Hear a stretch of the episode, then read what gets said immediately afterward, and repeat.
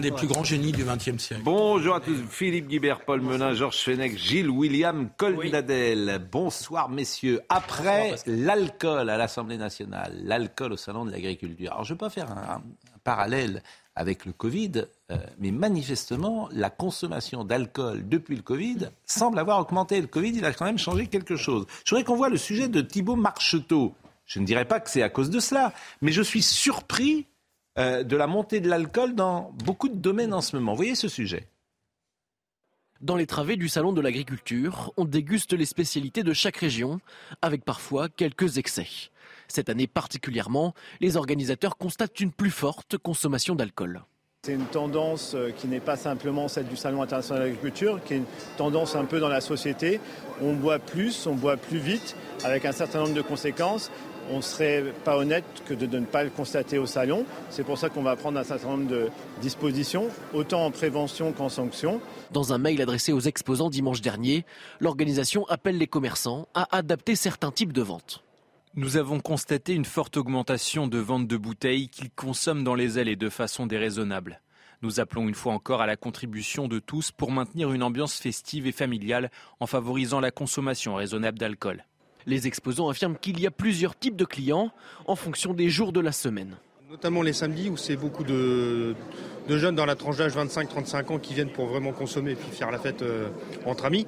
Après, sur des journées comme le dimanche, par exemple, c'est plus, beaucoup plus familial. Oui, c'est sûr qu'il y a eu beaucoup de consommation. Les gens venaient pour, euh, on va dire, boire, vraiment pour boire. Après, euh, le public qui arrivait par la suite, c'était vraiment pas la même. La session nocturne avait déjà été supprimée en 2015 pour limiter la consommation excessive d'alcool. Il est encore possible de déguster du vin, des spiritueux ou de la bière au salon de l'agriculture la journée, mais avec modération. Non, mais il se passe quand même. Il y a des... C'est étonnant quand même. C'est pas d'aujourd'hui. Ah, c'est pas d'aujourd'hui, sauf que euh, les organisateurs sont obligés de faire une note et disent eux-mêmes qu'il y a un surplus d'alcool. Peut-être que les organisateurs... L'autre jour, c'est l'Assemblée nationale. Peut-être que les organisateurs versent un peu dans l'hygiénisme de l'époque et que, je ne sais pas, ce n'est pas forcément une réaction à un effet concret. Vous entendez comme moi les soirées pas de jeunes qui sont parfois très arrosées. C'est la faute des jeunes. Non, c'est de la faute des jeunes. Je vais le prendre personnellement. Je dis pas. Non mais comment dire un mode de consommation de l'alcool qui n'était pas exactement le même de la génération précédente. Comment dites-vous? Binge drinking. Voilà, le binge drinking, c'est-à-dire que on y va fortement. on va parler des vins, qui sont euh, exposés dans ces salons sont des vins de qualité. Donc ils ne sont pas faits pour être bu, ils sont faits ah, pour être raison. goûtés. Déguster. Non, déguster, quand, déguster quand on va mm. dans un salon de vin ou qu'on visite par exemple une cave, on déguste et on crache. D'accord, mais quand on, vous avez Non, on crache pas. ah si, on crache. Sur les premiers crus classés, on, tra... ah, crache pas. Quand on déguste, euh, on, déguste quoi, les vrais.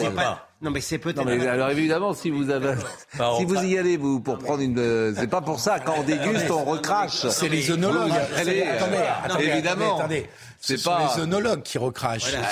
Mais nous sommes des œnologues. Georges, nous sommes des œnologues en puissance. Non, mais des hommes de goût. Vous êtes des hommes de goût. Nous avons un rapport au vin qui confine à une forme de dandisme. On n'y va pas pour se, pardonnez-moi la vulgarité, la trivialité du terme, pour se pochetronner. C'est pas ça. Nous sommes bien d'accord, cher ami. De l'art recraché certaine élégance. De l'art recraché, je trouve pas ça très élégant. Mais dans les dégustations de vin, on recrache souvent Et parallèlement à ça, et parallèlement à ça, aujourd'hui, on a appris euh, les chiffres euh, des trafics des stupéfiants. Et c'est vrai que on en a beaucoup parlé dans l'affaire Palma, l'alcool, les stupes, etc. Tout ce que hmm. la société a de nauséabond euh, remonte à la surface. Bon, Gérald Darmanin a dit la lutte contre le trafic de drogue est plus que jamais la mère de toutes les batailles. C'est intéressant cette phrase. Bon, 128 tonnes de cannabis saisies en 2022. Bon, ces chiffres-là, on a toujours du mal à les mettre en perspective. 128 tonnes, je ne sais pas exactement ce que ça représente, 27 tonnes de cocaïne. Bon, je, je, je, me rends compte que c'est important, mais je, c'est toujours difficile d'évaluer. 65 euros le gramme aujourd'hui. Hein. Bon. D'autant mais... plus qu'ils ne nous disent pas si le trafic a augmenté dans les mêmes proportions. Bon. Vous avez raison. Et sans, sans doute, bon, 80% des drogues saisies en France arrivent par voie maritime. Mais moi, ce qui m'intéresse ce soir, c'est ce qu'a dit Éric Dupont-Moretti. Parce que c'était un sujet tabou avant d'attaquer les consommateurs. Et maintenant, on commence à attaquer les consommateurs. Et je pense que Monsieur le ministre, pour le coup, il a raison. Parce que celui qui fume un pétard, d'une certaine manière, il alimente euh, le trafic, il alimente les. Bah oui, Je suis d'accord. Alors, on va l'écouter parce qu'il y a peut-être un changement. Alors, ça va peut-être à une forme de côté plus moral de la société, euh, dans tous les domaines, qui existaient moins il y a 10 ou 15 ans. Mais fumer un pétard, bah, ce n'est pas un acte très civique. On peut le dire comme ça. On peut le dire comme ça. Vous souriez parce que vous êtes. Euh, ah. Je vois bien. À 68 euh, Écoutez, je vous propose. On écoute M. Dupont-Moretti. Et ensuite, on commente. Exactement. Mais c'est très intéressant ce qu'il dit. Pour parler un langage familier, on ne peut pas fumer son petit pétard le samedi sans se souvenir que derrière, il y a les gens, souvent modestes, qui pâtissent des nuisances et qu'il y a aussi des trafiquants dans les cités, souvent des jeunes, qui se font tuer. Le chiffre est impressionnant. Il y a un lien entre les deux, parce que pas de consommateurs et pas de trafiquants. On ne peut pas envisager la cocaïne sous l'angle exclusif de la santé publique sans songer quels sont les effets délétères qu'elle peut générer. Là aussi des morts, là aussi du sang. D'accord. C'est le constat, mais après, qu'est-ce qu'on fait? Non, mais bah, c'est simple, on attaque les. Qu'est-ce qu'on fait? Est-ce qu'il faut aujourd'hui attaquer plus fortement les consommateurs Évidemment, par des peines euh, d'abord euh, financières. C'est-à-dire que vous prenez de la cocaïne, c'est 10 000 euros. mais, ah oui. Comment vous le dire? Vous prenez un pétard, c'est 1000 euros. Comment vous le dire? Euh, Je, n'ai pas attendu euh, M. Dupont-Moretti pour euh, savoir qu'il ne peut pas y avoir de, de, de, producteurs sans consommateurs. Je suis étonné, je suis étonné de la part de quelqu'un qui n'est pas un fanatique de l'emprisonnement, qui, qui décide de s'en prendre aussi tard dans l'histoire de la consommation de drogue au consommateur. Et je vais même aller plus loin. Quitte à s'en prendre au consommateur à l'heure qu'il est, et compte tenu de, de, l'invasion des produits stupéfiants euh, en Occident, je préférerais m'en prendre mille fois de plus, parce que le vrai phénomène, il est là. Hein. Vous avez parlé de l'alcool, etc. Le vrai phénomène, c'est la, la prolétarisation de l'usage de la cocaïne mmh. dans notre pays. C'est la merde de toutes ça, les Ça, c'est ça, c'est quelque chose de massif. Nous sommes d'accord. Vraiment massif. Alors, qu'est-ce que vous faites? Alors, si on doit avoir une politique pénale répressive, vous savez bien que je suis pas... J'ai beaucoup de défauts sauf le laxisme. Je, je préférerais cibler, cibler mmh. véritablement la répression à, aux vendeurs de cocaïne, y compris, mmh. y compris au bas de l'échelle, plutôt qu'aux consommateurs. Parce que là, il y a du boulot. Mais effectivement, réprimer sévèrement les vendeurs de cocaïne, les vendeurs de crack aussi en passant, qui sont la plupart du temps des vendeurs d'importation, si vous voyez ce que je veux dire. Mais si on se met maintenant à déblatérer sur les, sur les consommateurs et qu'il faut faire la guerre aux consommateurs, mm. mais alors là, il faut, il faut qu'ils ouvrent encore 20 fois plus de prisons qu'ils n'ont pas ouvert. non, mais vous, êtes, vous, êtes, d'une mauvaise foi insigne, mais c'est pas grave. Caractérise. Non, mais vous êtes d'une mauvaise foi insigne. Ce qui me rassure, moi, vous êtes vraiment d'une mauvaise foi insigne. Attendez, c'est une, monsieur. Vous êtes d'une mauvaise foi insigne. Une accusation grave a été proférée par le meneur de jeu. Je voudrais comprendre sur en quoi je suis une mauvaise foi. Ce que veut dire, monsieur Dupont-Moretti, c'est qu'il faut sans doute sensibiliser les consommateurs. Il faut sans doute faire des campagnes importantes. Ah, leur dire qu'ils sont à l'origine. Pas. Leur dire qu'ils sont à l'origine des trafics. Mettre l'accent dessus et sans doute mettre en place une politique un peu plus répressive, notamment sur le plan d'amende. C'est ça que ça veut dire. Et vous, et vous, ça c'est et vous. Ça c'est sur Jean non, Mais non, non. Moralisme. Mais c'est pas du moralisme.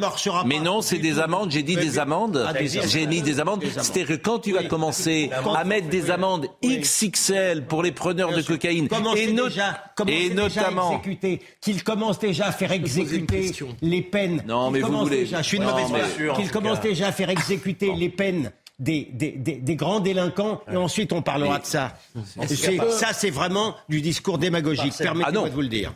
Ah non, alors franchement, ça c'est ce que je dis, c'est pas du tout démagogique. Terrible démagogique. Vous ne vous rendez pas cette déclaration, en tout cas, moi j'ai une lecture hmm. plutôt rassurante. C'est-à-dire hmm. qu'il clôt l'éventuel débat de la dépénalisation et de la hmm. légalisation ah des drogues. Ah Après l'affaire Palmade, vous n'allez pas légaliser les drogues. je, ça, je peux vous le dire. Personne n'a jamais demandé de dépénaliser les drogues. Hein. Hein Il y a juste la question du cannabis qui s'est posée, mais personne n'a Mais, le cannabis, c'est bien la première marche. Est-ce que je peux vous poser une question La première marche. Ne l'oubliez jamais. Puisque, nous avons deux éminents juristes sur le plateau. Bien un ancien juge et un avocat. J'aimerais savoir comment vous réprimez plus le, le consommateur, puisque... Amende Oui, mais parce que... Amende je 80... Attends, je termine juste. Je vous réponds. Oui, mais moi, je termine juste ma question, parce que 90% de la consommation, hmm. c'est peut-être 95, se déroule dans des lieux privés, c'est-à-dire dans des appartements. Pierre Palmade, il était dans sa maison quand il hmm. s'est fait faire ses injections. Et donc, comment vous faites pour aller chez les gens et réprimer la consommation de drogue Philippe, où les gens vont acheter leur drogue quelque part, ils ne sont pas toujours chez eux. Il y a la pratique, quand Mais ça, c'est pareil. Pas Vous les attrapez au moment où ils reviennent de chez leur dealer. Enfin, tu, tu, mais je réponds à Philippe ou pas Oui, oui, oui. J'ajoute juste, hein, tu n'ignores pas, Paul, que la livraison à domicile s'est largement développée pendant Ça existe aussi. Et, ça existe aussi. à ce moment-là, on peut taper les livreurs. Mais bon, on va revoir la, on va revoir la statistique. on va revoir le petit carton. On va revoir le petit carton parce que c'est assez intéressant. Vous savez que les chiffres de saisie de drogue sont plus ou moins impressionnants, mais qu'en général, on estime qu'ils représentent en gros 10% des importations. Oui. Parce que c'est ce qui est saisi. Hmm. Nous sommes d'accord. C'est pour ça que c'est ce qui est saisi. Ah oui, c'est marqué dessus, saisi. c'est comme le portrait. C'est marqué. Bon. marqué dessus. Bon. Non, mais les gens, faut, faut expliquer. non, mais ils savent lire. Donc, donc ça veut dire que, en fait, quand on a 126 tonnes de cannabis saisi, ça veut dire que qui se baladent. Il y a 1000 tonnes qui sont. Bah c'est ça que ça veut dire. Ah oui. Bon, ah oui. première chose.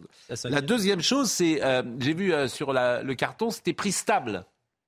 Prix stable. Hein. Prix stable. Qu'est-ce que ça veut dire prix stable Parce qu'il n'y a pas d'inflation. Non, ça veut dire qu'il n'y a pas de pénurie. Ça veut dire qu'il n'y a pas de pénurie. Prix stable 2021-22. C'est que les prix Comme le prix est augmenté, oui, voilà. Augmenté. Les gens, les, voilà. Non, mais le prix du gramme n'a pas augmenté entre les en deux. En fait, voilà. je vous donne des éléments, mais comme vous ne savez pas les décoder, je suis obligé de les décoder. Oui, bien sûr, on a bien compris. C'est ça qui est intéressant. J'espérais que bon, ce qui est intéressant, c'est le finalement L'information la plus intéressante, c'est celle-là, prix stable. Ça veut dire qu'il n'y a, pas de manque de produits. Exactement. Et donc, que la politique d'affichage de M. Darmanin sur les points de deal n'a pas fait régresser le trafic. Et donc, c'est ça que ça veut ah, dire. je vous, voilà, enfin. Ah, donc, c'était la conclusion et je voulais vous emmener à, là. mais c'est la journée du compliment. C'est-à-dire que l'évolution du prix de la drogue sur le marché est le meilleur indicateur du succès ou des échecs des politiques anti-drogue. C'est ça que je voulais que vous emmenez. Ah, mais bon, évidemment, euh, vous on préfère faire des phrases. Excusez-moi, mais, non, hein. mais non, mais je suis, désolé de vous le dire. Mais, c'est ça qui est intéressant. C'est pour ça que la répression. Bien sûr des points de deal et de la consommation bien sûr. me paraît avoir des lignes. Un mot de félicitations pour la police et les douanes oui. qui ont quand même saisi cette tonne, cette bien sûr. tonnes. Mais c'est pas facile les enquêtes. En fait, le décryptage de l'information, donner une info brute, ça veut rien dire. Quand les gens disent on a pris 128 tonnes, etc. Bon, il faut la décrypter, cette info. Comme vous venez de le faire à l'instant, Philippe Guibert. Et je vous en félicite, c'est la journée du compliment. le harcèlement, on change de hein, sujet. Il faut reconnaître que ces derniers temps, il y a eu de belles prises par, les, par, par, par, les, par, par les, douanes et par la police de gros trafiquants. C'est souvent outre-mer, d'ailleurs. Hier, ce, matin, si vous étiez avec nous, on était avec Michael Gauthier, qui est le papa de Maël, 10 ans. Alors, Maël est un nom d'emprunt, c'est pas son vrai prénom, mais peu importe. Il est victime de harcèlement depuis 3 ans. Et on a mis l'accent ce matin, pas que nous d'ailleurs, RTL l'a fait, et une jeune euh, journaliste qui s'appelle Amandine Bégaud notamment, euh, avait euh, interrogé le père de, Maël et avait vraiment pris ce sujet à cœur. il se trouve donc que ce jeune garçon était dans l'établissement et c'était lui la victime et c'est lui qui devait partir. Bon, bah, ce soir, les... oui, mais ce soir, les choses ont changé. Ah. Parce que comme l'affaire a été médiatisée, ah. le recteur s'est réveillé, ah. le ministre de l'Éducation nationale s'est peut-être réveillé, et l'information est passée. Mais il a fallu que ce soit médiatisé. Alors, voyez d'abord le sujet de Jeanne Cancard qui nous explique tout ça. C'est sans doute la fin d'un long combat pour le jeune Maël et ses parents. Depuis trois mois, le petit garçon de 10 ans n'osait plus franchir la grille de son école de Saône-et-Loire. Dans sa classe, il a été harcelé par un autre élève pendant plus d'un an. Un jour, en plein cours, Maël a dit qu'il voulait mourir pour que cela s'arrête. Un cri d'alarme qui a poussé ses parents à le retirer de l'établissement scolaire.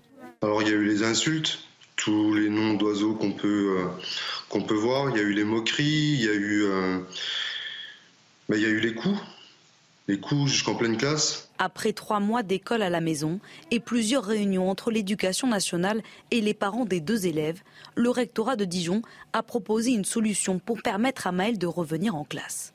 Une proposition a été faite aux parents de l'élève mis en cause d'être scolarisé dans une autre école. La famille a accepté. En primaire, on ne peut exclure un élève et aucune loi n'oblige l'élève harceleur à changer d'école. Vous vous rendez compte qu'il a fallu que nous en parlions ce matin pendant une demi-heure, et je ne dis bien pas que nous, euh, RTL l'a fait également. Pendant une demi-heure ce matin, j'étais avec le père de Maël. Et sans doute, nous le savons, on nous écoute, dans les ministères, et peut-être même au-delà. Donc, c'était tellement effrayant cette affaire, que ce gosse ne soit plus à l'école depuis le 1er décembre, sans, que le ministre de l'Éducation euh, réagisse, alors qu'il était déjà au courant, sans que le rectorat ne réagisse, alors qu'il était déjà au courant. Il faut que ce soit médiatisé. Ces gens ne font plus que de la com. Alors, on a été utile bien sûr. Mais on ne peut pas médiatiser toutes les affaires de France. on ne peut pas euh, euh, remplacer euh, le recteur et le ministère de l'Éducation nationale. ce que je ne comprends pas, Pascal, c'est qu'on ne cesse de nous faire des campagnes de prévention contre le harcèlement scolaire. on n'arrête pas de voir ça. C'est placardé dans tous les établissements. Il y a des lignes vertes, il y a des numéros. Comment se fait-il que tous ces dispositifs soient moins efficaces qu'un duplex avec le père de, famille Qu'est-ce qui se passe Mais pas de vague. c'est pas de vague. Dans toutes les affaires de harcèlement. C'est quand même de la responsabilité du rectorat d'intervenir dans ce genre de cas et, rapidement, puisqu'il y a ces campagnes chef d'établissement. vous parlez, de démagogie. Euh, il ne faut pas non plus être euh, trop démagogique, si je peux me permettre. Non, mais ça fait deux fois. Ça fait deux fois. Je vais vous le dire pourquoi. D'abord, d'abord le harcèlement, il est vieux comme le monde. Hein. Il y a rien. Non, mais vous pouvez commencer. Je, vous allez, je vais vous donner votre paquet complet. Le harcèlement, il est vieux comme le monde. Les, les, les enfants sont pas très gentils entre eux. La nouveauté maintenant qui est terrible, c'est Internet. Avec les... Ça, c'est terrible. Non, non. Je ne sache pas, je suis pas un. Je suis pas, ça le sujet. J'y viens, j'y viens, Monsieur Pro. Je ne sache pas, euh, je ne suis pas un, fanat de, ce ministre de l'Éducation nationale, mais je ne sache pas qu'il soit responsable de, ce harcèlement-là. C'est ses services. Ce, ce harcèlement-là, il a, il a cette particularité, si je peux me permettre, c'est qu'il n'y a qu'un seul harceleur. Donc, hmm. quand il n'y a qu'un seul harceleur, effectivement, vous avez la possibilité de, de, virer le harceleur. Mais très souvent, Monsieur Pro. Non, mais parlons de ce cas. Non, mais permettez-moi de vous dire, très souvent. Ce soir, vous êtes à côté. Parlons de ce cas. Ne me parlez pas d'Internet. C'est pas ce cas. Ce soir, je suis désolé. Ce soir, c'est un chef d'établissement qui ne prend pas de décision au nom du pas de vague. c'est un rectorat qui ne prend pas de décision au nom du pas de vague. Et c'est un ministre qui prend sans doute une décision parce que c'est médiatisé. mais c'est fou d'arriver jusque-là alors qu'un conseil de discipline aurait pu être tenu. Je me permettais à travers ce cas-là, de vous dire que la, plupart du temps, c'est encore pire. Parce que vous avez 10 harceleurs et que vous ne pouvez pas virer les 10 harceleurs. et que, vous, mais c'est pas le sujet. Et que, et que, les et que c'est pas le sujet, Gilles William. Et que je D'accord. vous vous foutez. Mais c'est un autre sujet. Alors vous vous moquez des. Mais non, mais c'est ce que vous dites est vrai. Je vous montre la difficulté pour les chefs d'établissement parce que quand on va leur parler, quand on va leur parler et qu'on leur expose ce genre de cas, je peux vous le dire, ils hésitent aussi à intervenir parce que. oui, je, comprends, mais c'est pas le sujet. Bon, alors vous en foutez des autres. Non, ok, d'accord. on s'en fout, des autres. Ce qui m'intéresse, c'est ce cas-là. Mais, vous avez raison, mais c'est pas celui D'accord. Le sujet dont on parle. sont des groupes de harceleurs. Exactement. Mais là, on a affaire à un jeune, à un gamin, 10 mmh. ans, qui est victime, on le sait, de qui Les parents informent l'établissement, l'établissement ne fait rien. Il prend contact avec le rectorat, le rectorat ne fait rien. Donc là, il y a une défaillance dans la chaîne des responsabilités. Si cet enfant s'était par malheur suicidé, qui aurait été responsable? Ceux qui n'ont pas agi Mais pourquoi? conformément au règlement qui est prévu d'ailleurs. Pourquoi le chef d'établissement, dans ces cas-là, ne prend pas la décision pure et simple d'organiser un conseil de discipline avec les représentants des parents d'élèves et pas entendre parler en mal de l'établissement. D'abord, oui, c'est ça. Donc c'est le pas de vague, c'est ce que dit Pascal. Pas de vague. D'abord, moi j'ai appris quelque chose que je ne savais pas, c'est qu'on ne peut pas exclure un élève en primaire. On peut exclure un élève en collège et lycée, mais pas en primaire. Ça, je ne le savais pas. Donc, effectivement, ils ont sans doute fait une réunion, mais les parents du harceleur étaient dans le déni. Il que ses parents sont dans l'éducation nationale. Je l'ai appris euh, ce matin par le père de Maël qui nous disait ça. Donc, si les parents disent c'est pas vrai, il se passe rien, mon fils est gentil, etc., bah, et, que personne ne fait rien, il y avait des, vous vous rendez compte, il y avait des témoignages des profs, il y avait des témoignages des enfants, et ça ne bougeait pas depuis, le, depuis trois ans. Et le gosse, il n'est plus en cours depuis le 1er décembre. Et il faut, il faut deux jours de médiatisation. RTL, un duplex de ce matin pour que ça change. Mais dans quel pays on fait C'est vraiment C'est ça qui m'intéresse. J'entends ce que dit Gilles William, mais c'est pas ça qui m'intéresse. Ce qu'il dit est juste. Ce qui m'intéresse, c'est qu'il faut que ce soit médiatisé pour que ça change. On est chez les fous. Vous avez raison. C'est ça il y avoir une multitude de cas exactement comme celui-là au moment où on se parle Ben, il faut que, les, ben, que le, harceleur euh, quitte l'école. Les parents acceptent l'idée que leur enfant quitte l'école. Puisque là, c'est le harcelé qui va pas à l'école. Bien sûr que c'est une bonne euh, décision. Bien sûr. Voilà. Mais si elle n'avait pas été. À quel âge le môme? 10 ans. Je vous signale que vous vous rendez compte les, parents ont été responsables. C'est parfait. Et, pour tout vous dire, moi je voulais vous faire écouter euh, Brigitte Macron. Brigitte Macron, elle a pris fait et cause hmm. pour le harcèlement. engagée là-dessus. Je ne sais pas si elle s'est engagée là-dedans. Je n'en sais rien. Mais je sais que les médias ont un peu sont écoutés. Forcément, pas que nous, bien sûr, loin de là. Écoutez ce que disait Brigitte Macron sur le harcèlement. N'importe qui peut passer à côté d'un enfant qui subit des violences. Il faut vraiment qu'on se dise ça, parce qu'il y a des signaux parfois forts, parfois faibles, mais, il s'applique à, cacher ces signaux. Pourquoi? Parce que ça génère chez eux une forme de honte. Donc ils ne le disent pas. Donc il faut se, méfier. Ce, petit Lucas, d'après ce que j'ai entendu, c'était un enfant très souriant, qui s'appliquait à ne pas dire, euh, à ne pas montrer. Il ne montre pas. Donc cela. Mais c'est vrai, la plupart des parents m'ont quasiment tous dit qu'ils ont dû enlever leur enfant de l'école il y a un temps de réaction aujourd'hui qu'on essaye de réduire au maximum entre l'intervention de l'école, l'intervention de la justice souvent. Hein. Une espèce de présomption d'innocence, y compris dans ces situations-là, qui est aujourd'hui invivable, inacceptable. Je crois quand même que euh, le ministère de l'Éducation nationale a pris la mesure de, tous ces enjeux. Il y a quand même une politique extrêmement forte. Je voudrais notamment parler des ambassadeurs du harcèlement, ces enfants qui sont euh, désignés euh, dans le programme phare pour repérer, être attentifs et être à l'écoute. Parce qu'en fait, les meilleurs ambassadeurs, et vous en êtes l'exemple, Mohamed, ce sont les enfants eux-mêmes, entre eux, et qui sont souvent, eux, les lanceurs d'alerte les plus efficaces. Vous avez compris que Brigitte Macron parlait du petit Lucas qui s'est suicidé il y a quelques semaines parce qu'il était victime de harcèlement, parce qu'il avait 13 ans et qu'il euh, était homosexuel. Donc elle était intervenue dans ce débat-là. Je vous propose de marquer une pause et on parlera euh, sans doute des retraites, du nucléaire avec Nicolas Hulot qui était au courant de rien. Vous savez que je suis ces enquêtes devant la commission euh, devant la commission de l'Assemblée nationale. Hein. L'Assemblée nationale dit j'étais pas au courant, etc. Donc vraiment, personne n'était au courant. personne n'était au courant, mais lui, il un rapport est arrivé sur son bureau, il dit je l'ai pas lu, mais il était ministre. Très bien. On parlera de Noël Le Gret, pourquoi pas, et de Juste Fontaine. On rendra hommage à Juste Fontaine. À tout de suite. Mathieu Devez nous rappelle euh, les titres et peut-être nous dira-t-il que le FC Nantes est qualifié pour la demi-finale de la Coupe de France puisque Nantes a battu Lens ce soir 2 buts à 1. Mathieu. La popularité d'Emmanuel Macron est au plus bas depuis trois ans. C'est le résultat d'un sondage Ipsos pour Le Point. 32% des Français sont satisfaits de son action. Le chef de l'État a perdu 6 points au mois de février. Il est arrivé ce soir à Libreville, la capitale du Gabon. Première étape d'une tournée de 4 jours en Afrique centrale.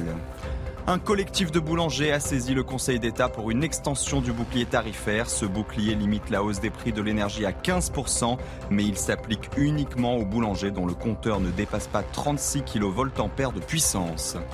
Enfin, Gap France est placé en redressement judiciaire. 20 magasins franchisés sont concernés par ce jugement du tribunal de commerce de Grenoble. La filiale de Gosport est actuellement en pleine tourmente entre difficultés financières et soupçons d'escroquerie vous nous suivez régulièrement, si vous nous avez écouté ce matin, vous avez entendu donc le père de Maël, 10 ans, cet enfant qui était harcelé depuis 3 ans et qui n'était plus à l'école depuis le 1er décembre. Une solution a été trouvée aujourd'hui. Euh, le harceleur de l'enfant va être déplacé dans un autre établissement, à hmm. titre d'ailleurs conservatoire, je le précise. Euh, la sénatrice Marie Mercier, c'était euh, occupée de ce sujet hier elle était intervenue et elle demandait précisément qu'une loi soit votée pour que le harceleur euh, soit euh, sorti euh, des écoles. Écoutez-la. On vit dans un monde assez étrange finalement, où ce sont les victimes qui portent une forme de responsabilité. C'est-à-dire, vous voyez une femme qui subit des violences conjugales. Il faut qu'elle s'en aille avec ses enfants sous le bras et avec sa valise sous l'autre bras. Une femme violée, c'est à elle de prouver qu'il y a eu euh, contrainte, menace, violence ou surprise, alors qu'elle peut être sidérée. Et donc euh, l'agresseur va dire euh, mais vous voyez elle était consentante. Et là nous sommes dans le cas d'une petite victime qui subit un harcèlement avéré, donc qui souffre, qui est en souffrance et pour le protéger, on dit aux parents il faut l'enlever de l'école. Je trouve que ça, c'est absolument paradoxal et non compréhensible. Nous sommes d'accord et c'est souvent ce que je dis, euh, le bon sens a parfois quitté cette société, on marche sur la tête. J'espère que tout le monde dans cette affaire a marché sur la tête. Et d'abord le chef d'établissement. Est-ce qu'il faut une loi pour toutes ces situations Non, vous avez raison. Il faut il suffit d'un règlement l'éducation nationale. Il faut un chef d'établissement qui ait du courage. Il y a un règlement. Voilà. Un chef d'établissement qui ait du courage et de l'autorité. Ça, serait pas mal. Comme tu disais très justement, le chef d'établissement redoute pour la réputation de son établissement. Oui, mais là, il Parce que son évaluation par rapport à sa hiérarchie se fait aussi par rapport à la ça. réputation, elle est faite. Donc c'est tout un système de fonctionnement qu'il faut modifier. Les retraites. Les retraites, les retraites qui arrivent au Sénat. Alors, le Sénat, hein, c'est quand même autre chose que l'Assemblée nationale. Disons que c'est plus civilisé, là, en ce moment. Ouais. Hein? Ils savent où ils vont. D'accord. Il n'y a pas de buvette, peut-être? Il y a une majorité au Sénat. Il y a une buvette au Sénat. Il y a un excellent restaurant aussi. Il y a un- du- de l'excellent vin. Excellent vin. Depuis Chaban-Delmas, il y a du très bon vin au Sénat. On le sait. Euh, Est-ce que vous voulez euh, qu'on voit un petit sujet de Maxime Lavandier qui nous dit euh, ce qu'on attend euh, du Sénat? Même si, disons-le, c'est un des paradoxes. À quoi sert le Sénat? C'est la voie de la sagesse. Oui, mais La chambre de je l'étude. dire, non mais, mais je vous, veux dire- vous connaissez mon opinion, hein, je l'ai déjà dite. hein. Oui. Moi, je suis pour un monocamérisme. Donc, euh, Comme François Hollande. signale que Ouais. le général Je de suis Gaulle a pour une voulu seule euh, chambre. le, le supprimer en 1969. Les Ouais. Français n'ont pas voulu. Je le sais. Mais ils n'ont pas voulu, pas pour cette raison-là. Ils voulaient que De. Gaulle parte, c'est tout. Je pense que s'il y avait un vrai référendum. Tu es Mais sûr bon, de ça entre le Conseil économique et social et le Sénat. Non, mais c'est Conseil économique et social, ça sert vraiment Ah, à rien. C'est comme oui, le SIG. c'est la troisième Mais en revanche, Ah bah, le SIG, il fait l'attaque basse. Qui l'a dirigé, le service d'information du gouvernement. Oui. C'est quoi le budget du SIG? À mon, à mon époque, c'était 15 millions d'euros. C'est énorme. Et pour, vous savez pourquoi Vous savez, mais non, vous dites. C'est de Ah, l'argent, pardon, hein, pour Pascal. rien, le- C'est quoi le running budget gag Si je peux répondre. La- Le Conseil économique et social, c'est combien d'argent? Troisième chambre du pays. Je ne sais Ça sert à, Mais à- ça- à rien, à rien. pardon, ça a été C'est dé- uniquement, c'est un fromage. Et à ça a rien. été placer des détourné, C'est vraiment- détourné de son usage. Je vous signale que c'était le général de Gaulle qui voulait développer le Conseil euh, économique et social mais l'argent au détriment du Sénat. L'argent public, franchement. Bon, voyons le sujet de Maxime Lavandier. Vous m'avez insulté Des débats enflammés à l'Assemblée nationale comme celui d'Olivier Dussopt, Personne n'a craqué bien différent du calme presque religieux du Sénat. Le texte sur le projet de loi arrive ce jeudi au Sénat, et ce, pour 12 jours de débat, y compris les week-ends. Une ambiance qui tranche avec celle connue à l'Assemblée nationale, avec 15 jours de débat houleux, d'invectives entre députés et d'obstruction, notamment de la NUPES. Une stratégie qui ne sera pas reprise par les sénateurs du même bord, comme l'explique Patrick Canner, sénateur socialiste. Nous souhaitons euh, euh, un vrai débat de fond. Euh, nous atteindrons, mes collègues y reviendront, l'article 7. Euh, et euh, nous demanderons sa suppression euh, naturellement. Même son de cloche du côté de Bruno Retailleau, le président des sénateurs républicains souhaite des débats constructifs sur cette réforme. Chez nous, ce sera le débat. Ce ne sera pas le pugilat. Ce sera un échange d'arguments. Ce ne sera pas des invectives, des imprécations, des insultes parfois. Non. Je pense que ce débat sérieux, les Français y ont droit. Un droit pour les Français, mais surtout un devoir que ces derniers plébiscitent, lassés par les tensions auxquelles ils ont assisté. J'espère qu'au Sénat, euh, on soit plutôt sur un, un débat euh, constructif et technique. Surtout que les discussions soient constructives, qu'on arrive à justement fédérer aussi euh, des solutions, euh, plutôt que d'être dans des débats qui ne mènent à rien.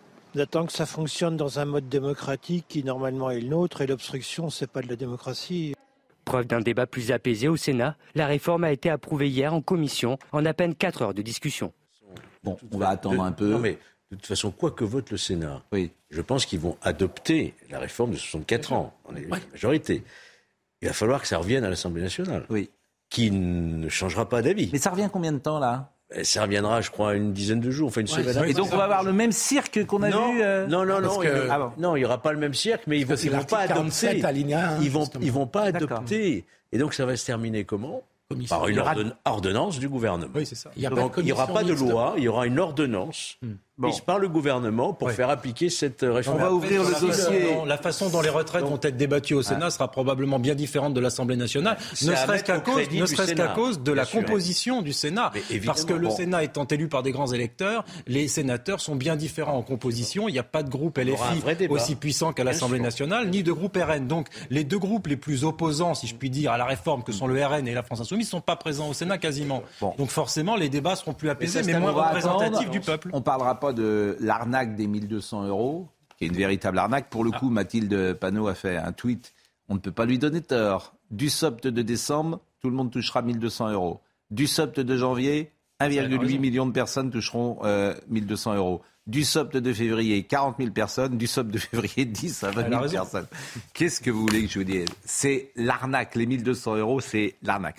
Euh, je viens de faire en 10 secondes 60 millions d'euros d'économies pour la France. Quoi ben, Je viens de supprimer le Conseil économique et social, c'est 46 millions qui sert à rien. Et je viens de supprimer le SIG, je l'ai mis à 15, mais il doit être à 20. Donc je viens de faire. Ça a dû baisser depuis. Le Sénat. Comment Ça a dû baisser parce qu'il y a beaucoup moins de campagnes. Le Sénat, je supprime pas le Sénat parce que j'aime bien, j'aime bien le Sénat. L'argent voilà. aux campagnes publicitaires, cher ami. 60. Foutez, mais... ben, je m'en fiche. C'est notre argent. Je m'en fiche pas du tout. aux campagnes publicitaires. je viens de faire 60 millions d'euros. Et je suis sûr que je peux en faire plus, figurez-vous. bon, le nucléaire. Le nucléaire, c'est formidable. Vous savez donc que il y a, euh, depuis des semaines, si vous nous suivez là encore, euh, personne ne regarde ça. Et c'est dommage parce que les interviews sont formidables. Donc, c'est l'Assemblée nationale qui écoute mmh. euh, et qui fait une enquête sur ce qui s'est passé sur le flop nucléaire. Et là, vous aviez Nicolas Hulot qui était auditionné. Alors, il est auditionné par une personne que vous allez voir qui s'appelle Raphaël Schellenberg, qui est le président de la Commission de la souveraineté et de l'indépendance énergétique de euh, la France. Je vous le dis pour que vous compreniez bien la séquence qui va arriver. En 2018, sachez-le également, en 2018, il y a un rapport. Euh, rapport dit d'Escata Bilon. Euh, Monsieur Escata et Monsieur Bilon. Ce rapport préconise la construction de six nouveaux EPR à partir de 2025 pour un premier démarrage dix ans plus tard. Mmh. Ces auteurs sont donc Yannick Descata, conseiller du PDG d'EDF, et Laurent Collet-Billon, qui est délégué général pour l'armement jusqu'en 2017. Mmh. Donc, M. Schellinger, j'espère que vous me suivez, va dire est-ce que vous avez eu connaissance à M. Hulot de ce rapport? J'ai la mémoire qui flanche. Il est ministre de l'écologie, je le rappelle. Alors, paraît-il qu'il ne travaillait pas, hein, monsieur Hulot. Il ne travaillait pas grand-chose. Il ne pas son truc, il ne faisait pas grand-chose. Bon, il avait peut-être autre chose à faire. En fait, mais, mais, mais écoutons sa réponse, que vous verrez nulle part. Le ministre de l'Environnement n'a jamais eu la tutelle sur le nucléaire. Bon. C'est toujours Bercy qui a eu la tutelle bah, sur le nucléaire. Il, peut être au courant quand même du rapport. Il peut être au courant. Il est ministre de l'écologie. Mais c'est pas lui qui. Mais... Donc, il faut aussi supprimer le ministre de l'écologie. C'est pas lui qui décide sur le nucléaire. Le rapport est dit faut construire les six. Faut... Vous n'avez pas compris? Je répète, le rapport dit, voilà, il préconise la construction de six nouveaux EPR. Non, mais c'est vrai que c'est un peu compliqué. Un peu compliqué. Écoutez la réponse de M. Hulot, et il est avec son ancienne directrice de cabinet, qui est Mme Michel Papalardo, qui était sa directrice de cabinet. Cette séquence, je la trouve formidable. Il me semble que c'est sous euh, votre ministère qu'est remis le rapport d'Escatabillon euh, qui ensuite est euh, quasi immédiatement classé euh, secret défense.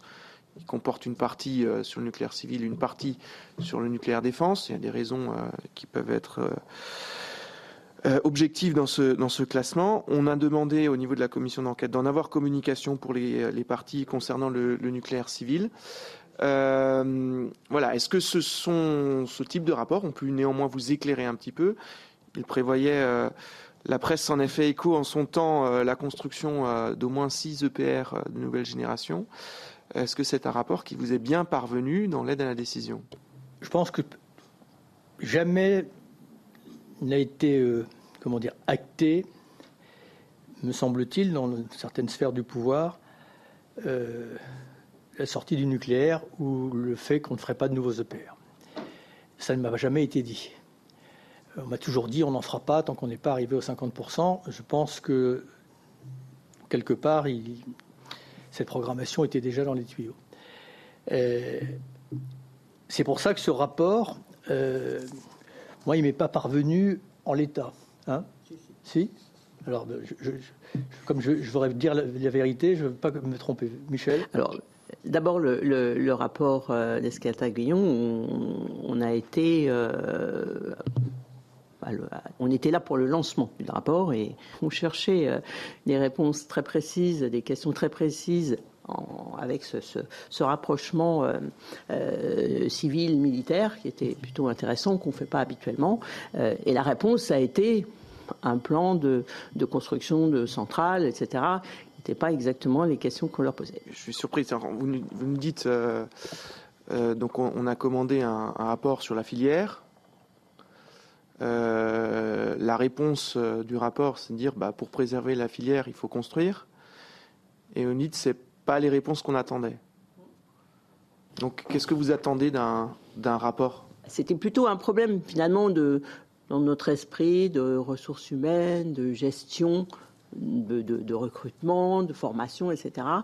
C'était ça, de notre côté, on attendait plutôt que, priori, un, rapport sur euh, il faut construire X ou Y euh, euh, centrale ou autre chose de ce type-là, qui étaient des travaux sur lesquels il y avait beaucoup de travaux en cours. Il envoie un peu sa directrice de cabinet au feu.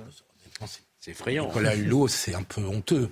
Franchement, qu'un ministre ne suive pas tout le détail technique de la note en bas de page d'un rapport, je peux le comprendre, mais que ça soit sa directrice de cabinet qui réponde à sa place sur une question, sur un rapport sur le nucléaire, parce que même s'il n'avait pas la tutelle, il était quand même associé à la réflexion gouvernementale.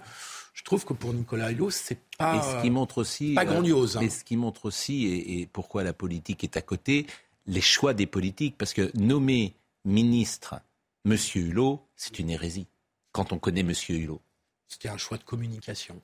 Oui, nous sommes d'accord. Mais il est évidemment pas fait pour être ministre. Il n'en a ni les qualités, ni le. Il n'est pas fait pour être ministre. C'était voilà, une prise de guerre euh, pour des qualités, de communication. Euh, ni le parcours, ni la trajectoire, ni le. Je, suis d'accord. Voilà. Et parce qu'on n'est que toujours que dans de la com. Il y a, enfin, il y a, deux aspects dans cette histoire-là. Euh, d'abord, je me permets de vous rappeler que lorsque M. Hulot a été nommé ministre, il bénéficiait, dans l'opinion médiatique, d'une très bonne cote. Il était auréolé, c'était monsieur écolo. Il y a deux aspects de, cela. Il y a le premier aspect, c'est qu'il suivait rien du tout, il s'en souvient pas, il en avait rien à foutre. Et c'est d'autant plus grave, il assume même pas ce qu'il est. Parce que euh, euh, on lui a fait justement, on a renoncé à une partie du nucléaire pour lui être agréable. À l'époque où il sévissait, pardon pour l'expression, à l'époque où il sévissait, M. Hulot, si on, on avait pu lui dire qu'on supprimait totalement le nucléaire, il aurait été content. Et la vérité m'oblige à dire que la plupart de la classe médiatique était dans cette ambiance-là. Donc il n'a aujourd'hui, aujourd'hui, ce que je lui reproche, bon, il n'a pas suivi ses affaires, il fait autre chose, mais ce que je lui reproche surtout, c'est de pas assumer ce qu'il était à l'époque. Vous avez raison. Mais on pourrait, je pense, traîner la plupart des ministres de l'écologie successifs depuis les années 90, de Madame Lepage à Madame Voinet, en passant par les suivants. Madame Duflot, faut pas l'oublier. Madame Voinet qui expliquait, comment elle avait réussi. Bien sûr. Je vous assure, Madame Voinet, c'est extraordinaire. Mais je vous assure, cette séquence à l'Assemblée nationale, et on a entendu Proglio, on a entendu M. Bréchet, on a ah entendu tous les grands acteurs, Jean-Bernard Lévy, tout ça. C'est, je trouve que c'est vraiment une séquence. Il a raison. Le pire, le pire de tout, c'est Mme Voinet qui se vante d'avoir trahi le gouvernement auprès euh, des institutions européennes. Auprès, auprès de l'Europe. Ça, c'est extraordinaire. Non, mais c'est terrible. On pourrait peut-être sans faire de démagogie une petite pensée pour les boulangers qui ferment leur boulangerie aujourd'hui. À cause d'eux. À cause de gens comme M. qui est incapable de dire trois mots en fait, qui est un, voilà, c'est un emploi fictif. Non, ah, non mais c'est un emploi fictif. C'est des, des, décennies. Ne connaissaient rien à rien. Décennies, oui. Rien à rien. d'impéricide, nos dirigeants en matière de nucléaire. On a sapé une filière qui était une filière extraordinaire, qui avait été lancée par le général de Gaulle. C'est absolument terrible. Pour des raisons idéologiques. C'est un saccage. Pour des raisons, pardon, pour des raisons idéologiques. qu'on modère le sujet, qu'on dise que c'était pas la faute des uns et des autres. C'est quand même très court parce que je voudrais qu'on parle de Juste Fontaine. Juste une remarque, le nucléaire remarche très bien en France. Toutes les centrales nucléaires qui étaient en maintenance sur lesquels il y avait des soupçons de dysfonctionnement. Pardon, je termine. Oui, c'est une question. Euh, euh, tout ça remarche parfaitement. Donc la thèse selon laquelle on a cassé le nucléaire en France bah, est fausse. Mais c'est pas une le nucléaire remarche. Fessenheim, ça ne représentait que, 10 que moins de 10% de la production nucléaire française. Donc les manques qu'il y a eu cet hiver étaient dus à de la maintenance. Donc le nucléaire fonctionne. Le vrai sujet, c'est l'EPR. Le vrai sujet, c'est l'EPR. Mais oui, le vrai sujet, c'est l'EPR. Ça a été un énorme échec. Mais la, France, la France envoie ses meilleurs ingénieurs pour faire des EPR en Finlande, mais en France, on n'arrive pas à les faire. Oui, j'ai Le grand échec nucléaire en France, on de l'énergie. C'est l'EPR qui a de l'énergie, monsieur. Qui a pris 12 ans de retard et qui a coûté 4 à 5 fois plus que prévu. Mais tout va bien, mais aujourd'hui, on importe de l'électricité. Mais tout va bien, Madame la Marquise. Vous avez raison, Philippe. Bon, vous contredisez, vous contredisez. C'est-à-dire que tous les spécialistes ont dit que les signes ont été envoyés contre la filière nucléaire et que manifestement, euh, les meilleurs ingénieurs. Elle marche, Pascal. Non, elle marche pas. Pardonnez-moi. Je suis désolé de vous le dire comme ça. Elle marche pas comme elle devrait marcher. Elle, elle ne marche pas comme elle devrait marcher. Mais elle pourrait marcher beaucoup mieux. Vous bon, la réalité. C'est-à-dire que toutes nos centrales sont en train de remarcher. C'est pour la raison pour laquelle on n'a pas eu de problème Regardez le nombre de réacteurs qui étaient en panne quand on a commencé à parler des elle coupures mieux marcher. Mais les Mais c'est pas le problème. Le problème, c'est que le problème, c'est que vous voyez que celui qui dirigeait ça d'abord ne connaît rien à rien, n'est pas au courant n'est pas au courant d'un dossier, prenait des euh, décisions pour des euh, paramètres purement idéologiques, purement idéologiques, et qu'il n'est pas fait pour être ministre, alors qu'il reste. Euh, c'est un autre débat. Malheureusement, ah, ça vient aussi de la démocratie et de la haute administration Mais sur des ministres qui parfois n'ont pas vraiment de pouvoir. Bon, juste Fontaine. Juste Fontaine. C'est une époque, c'est. On va voir un sujet absolument formidable d'ailleurs sur Juste Fontaine. D'abord, quand je dis c'est une autre époque, c'est le football d'antan. Il était né à Marrakech, au Maroc à un moment où la France était sous, où le Maroc était sous protectorat. Hmm. Donc il a commencé au Maroc à jouer. Marcel Cerdan. Alors Marcel Cerdan, c'était Algérie. Il était de Sidi Bel euh, Il était de Sidi Bel Marcel Cerdan. Mais c'est vrai que vous avez raison. Euh, il, est, né à Sidi Bel Mais vous avez deux grandes figures marquantes du sport français de l'après-guerre, Marcel Cerdan et euh, Fontaine, qui... Juste Fontaine, qui effectivement sont euh, de l'autre côté de la Méditerranée. Vous avez raison. Et euh, bon, c'était un joueur formidable, 13 buts, vous le savez, etc. Et puis c'était un type agréable, sympa, du football d'antan, une proximité, une sincérité, une authenticité. Et là, on a retrouvé un sujet qui avait été diffusé sur France 3.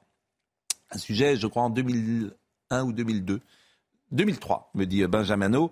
Et voyez cette journaliste qui était allée chez lui et il raconte la Coupe du Monde de 58 et notamment une anecdote savoureuse sur ses souliers. Écoutez. Il n'aura suffi que de sept saisons pour faire de Juste Fontaine une figure emblématique du football français. À 70 ans, c'est un jeune retraité qui nous reçoit chez lui, dans sa maison toulousaine remplie de souvenirs. De la tapisserie à l'assiette nominative, en passant par la Légion d'honneur, Juste en a reçu des récompenses pour un exploit mondial encore inégalé, 13 buts marqués en une seule Coupe du Monde. Celui dont tout le monde se souvient, c'est le premier but euh, l'égalisation contre le Brésil, parce que le Brésil avait joué quatre matchs sans prendre un but. Il menait à zéro et donc on a égalisé. Donc euh, quand on projette des images, une seule image de la Coupe du Monde, on projette ce but-là, qui était d'ailleurs euh, un très joli but, mais bon. Mais en fait, les 13 étaient beaux. Hein. 1958, la date est inoubliable et les anecdotes aussi. Pour la Coupe du Monde, on n'a eu que trois maillots pour faire six matchs. Donc euh, il a fallu relaver parce qu'ils n'avaient pas prévu qu'on irait si loin. C'est vous dire s'ils étaient optimistes. Et le plus beau, c'est que ce record, je l'ai battu avec les chaussures de mon remplaçant parce que mes chaussures ont rendu l'âme. Donc j'ai marqué 13 buts avec ces chaussures. Et à la fin de la compétition, je l'ai rendu les chaussures et je ne sais pas ce qu'elles sont devenues. Elles ont dû terminer dans une poubelle. 13 buts, le chiffre l'a poursuivi pendant toute sa carrière. Comble du hasard, sa maison est située au numéro 13. Et 13, bon, on dit que ça porte malheur. Je me suis effectivement cassé la jambe après. Bon. Mais ça, c'est la destinée. Hein. Vous savez, au Maroc, il y avait un mot qui résumait tout ça. C'était Mektoub, ça veut dire c'est le destin. Les 45 ans de son record de but en Coupe du Monde seront fêtés dignement avec les plus grands, Beckenbauer, Di Stefano ou encore Platini, toutes ces stars qui ont fait l'histoire du football. Et c'était pour ses 70 ans, vous avez compris, il avait convié euh, toutes les stars du, football. Euh, j'ai quelqu'un qui nous écoute régulièrement, qui est un observateur attentif, qui dit si le nucléaire était une personne, la politique suivie à son égard depuis 15 ans pourrait être qualifiée d'assassinat dit-il. Ah, euh, un mot sur. Euh, c'est marrant parce qu'il y a un moment où on, un mot, du rationnel sur cette discussion. Un mot, euh, juste Fontaine, le football d'antan, le football d'avant. 13 buts, personne ne remarquera 13 buts dans une phase finale de Coupe du Monde. C'est impossible. Ah oui, ça vous laisse. Euh, non. D'accord. Même avec les. Euh, bon. Non, non, mais euh, j'aurais pu citer également parce que c'est mon camarade Christian Olivier d'RTL qui me dit que l'Arbi Ben Barek, qui était né en, au début du siècle à Agadir et qui est mort à Casablanca, était un footballeur américain, américain, marocain, pardonnez-moi, et il est auteur de la plus longue carrière en équipe de France de 1938 à 1954. Ben Barek. Hmm. Et donc, c'est une autre époque. Là aussi, c'était, euh, Ce qui est incroyable, c'est que la demi-finale de 58, c'est resté la, meilleure performance de l'équipe de France jusque dans les années 80. Jusqu'en 82. Jusqu'en 82, puisqu'on a la France a pendant eu 20 ans. Pour nous, pour notre génération, c'était la référence, la Coupe du Monde de 58. On l'avait pas vu parce qu'on n'était pas nés. C'était quand même 82. Mais... vous savez comment les gens regardaient la Coupe du Monde 58 Parce qu'il y avait un million. Au café, j'imagine. ils allaient derrière les vitrines parfois des magasins. Ah, c'est ça. Mais, oui. En noir et blanc. Il y, avait, il y avait quoi? Il y avait un million de postes peut-être Oui, c'est ça. En, noir et blanc. En noir et blanc Monsieur Ben Kemoun est là. Comment ça va? Ça va? Il n'y a pas les Césars à la fin de la semaine? Non, c'était euh, vendredi dernier, c'est triste. Il y, aura bientôt, il y a bientôt les Oscars. Si vous voulez, on parle des, des Oscars, c'est le 24 mars. Vous avez vu le Spielberg? Ah, Bien sûr que j'ai vu le Spielberg. Vous avez aimé? C'est un bon film, moi j'aime beaucoup. J'ai beaucoup aimé, j'étais sensible. Il y, a, il, y a, deux grands films de cinéastes. J'aime beaucoup en fait les, cinéastes qui racontent euh, l'origine de, de, leur cinéma. Et euh, avant les dinosaures, avant les dents de la mer, etc. Il y a une passion pour, pour le cinéma grâce, grâce à ses parents, grâce à une petite caméra. Je trouve ça euh, formidable comme, comme film. Mais on ne va pas en parler ce soir. Vous allez parler de quoi On parlera peut-être un peu de cirque, parce que vous avez ah, une oui. séquence ce matin euh, avec euh, Christian Estrosi qui est, qui est assez extraordinaire. Voilà, mais on, on reviendra aussi sur euh, la drogue. On va parler beaucoup de drogue ce soir. Merci, merci Olivier. Arnold Carra était à la réalisation, Pascal Choup était à la vision. Merci à Jean-François Couvlar qui était au son. Merci à Benjamin No. Merci à Kylian Salé, bien sûr, et Quentin Goffet qui était là. Toutes ces émissions sont retrouvées sur euh, cnews.fr. Ah, faut que je vous montre service littéraire, je le fais à chaque fois. Alors ça, abonnez-vous à ça. D'abord, il y a un extraordinaire euh, édito, La vie du rail, signé de François Cereza, qui est d'une drôlerie sur son ami Frédéric Mistral, euh, dit-il, qui travaille à la SNCF et qui a plein d'avantages, c'est formidable. Vous avez un papier sur Roger Vaillant de Philippe euh, Laroche. Euh, J'en parle vraiment tout le temps. Hein. Euh, bien sûr, euh, Monsieur Morlino a écrit dedans. Il y a un hommage à Philippe Tesson de Christian de Motion qui est très bien écrit. Et il y a une rubrique que j'adore, c'est On trouve ça mauvais, on trouve ça bien sur les livres. Donc c'est iconoclaste, c'est politiquement incorrect, c'est le service littéraire. Je le présente à chaque fois et c'est donc l'édition du mois de mars de l'ami François Céreza. Vous pouvez y aller en confiance. Il y a beaucoup de gens qui écrivent d'ailleurs, qui viennent parfois sur notre plateau ici. On est un peu en retard, je suis désolé, mais c'était pour la bonne cause. À demain matin.